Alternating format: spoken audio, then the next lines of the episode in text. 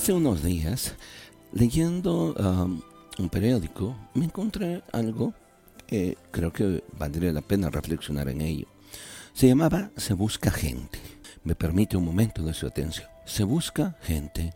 Gente que saque a pasear a sus niños con el mismo entusiasmo que saca a pasear a sus perros. Gente que les habla a sus vecinos como les habla a sus plantas diariamente. Gente que sonríe a los demás como les sonríe todas las noches al televisor.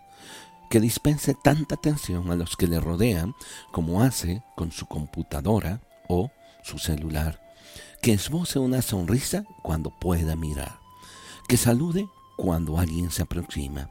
Que escuche la naturaleza como si intentara escucharse a sí mismo a la radio con los audífonos que le mantienen ajeno a lo cotidiano, que adore, que mime, que cuide a su familia como adora, mima y cuida su auto, sus aparatos electrodomésticos o sus mascotas, que esté dispuesto a colaborar como siempre está dispuesto a contestar su teléfono, que cuando se mira en el espejo, mire más allá y se mire el alma y no el armario que lleva encima, que cuando hable proponga, no que disponga y sea conflictivo, en fin, se busca gente que huela a ser humano.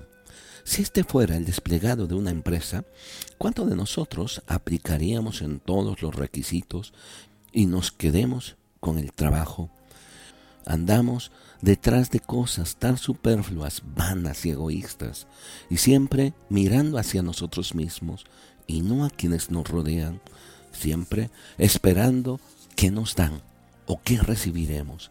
La mayor satisfacción que tengamos en nuestra vida será cuando nos despojemos de nosotros mismos y seamos personas que aprendan a ver a los demás como oportunidades para bendecirles.